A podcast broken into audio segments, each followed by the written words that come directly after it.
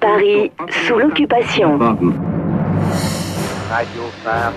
Ceux qui vous le disent vous mentent. Radio Paris est allemand. 1943, le poète écrivain intellectuel Paul Claudel écrit Le soulier de satin, une pièce de théâtre jouée à la comédie française qui dure 11 heures. Ce soulier de satin et sa longueur démesurée suscitera les railleries. Heureusement qu'il n'a pas écrit la paire. Le mot d'esprit est attribué à Sacha Guitry.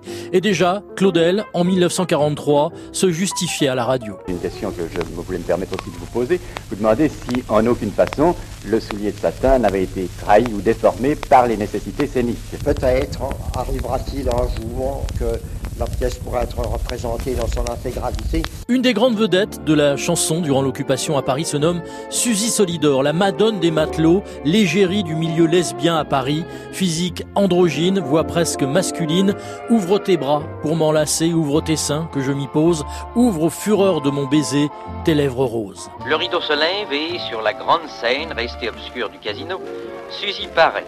Sous les feux croisés de deux projecteurs, elle s'avance jusqu'au seigneur.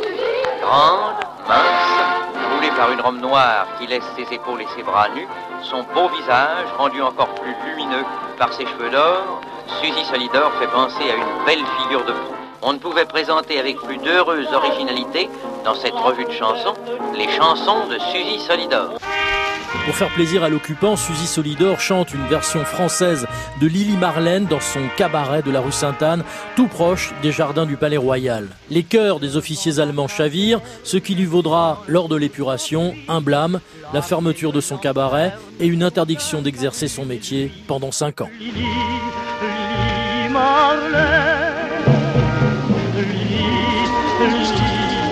Français parlent au français. La guerre des ondes se poursuit et s'intensifie en 1943. Et même si l'opinion publique parisienne est peu conquise, Radio Paris amplifie les attaques contre Radio Londres. Alphonse de Chateaubriand est l'un des plus virulents, directeur du journal collaborationniste La Gerbe. N'en déplaise aux Youpin, Soudard et Larbin de la radio anglaise, gaulliste ou américaine, qui, au surlendemain de mon émission, la gueule bavante de rage, envoyaient leurs crachats empoisonnés à travers leurs micros respectifs au bafouillage juif désormais célèbre intitulé Les Français parlent aux Français. Alphonse de Chateaubriand intervient tous les mercredis sur Radio Paris jusqu'en 1944. Frappé d'indignité nationale, condamné à mort par contumace, il se réfugiera dans un monastère en Autriche sous un nom d'emprunt, le docteur Alfred Wolff, jusqu'à sa mort en 1951. Paris sous l'occupation.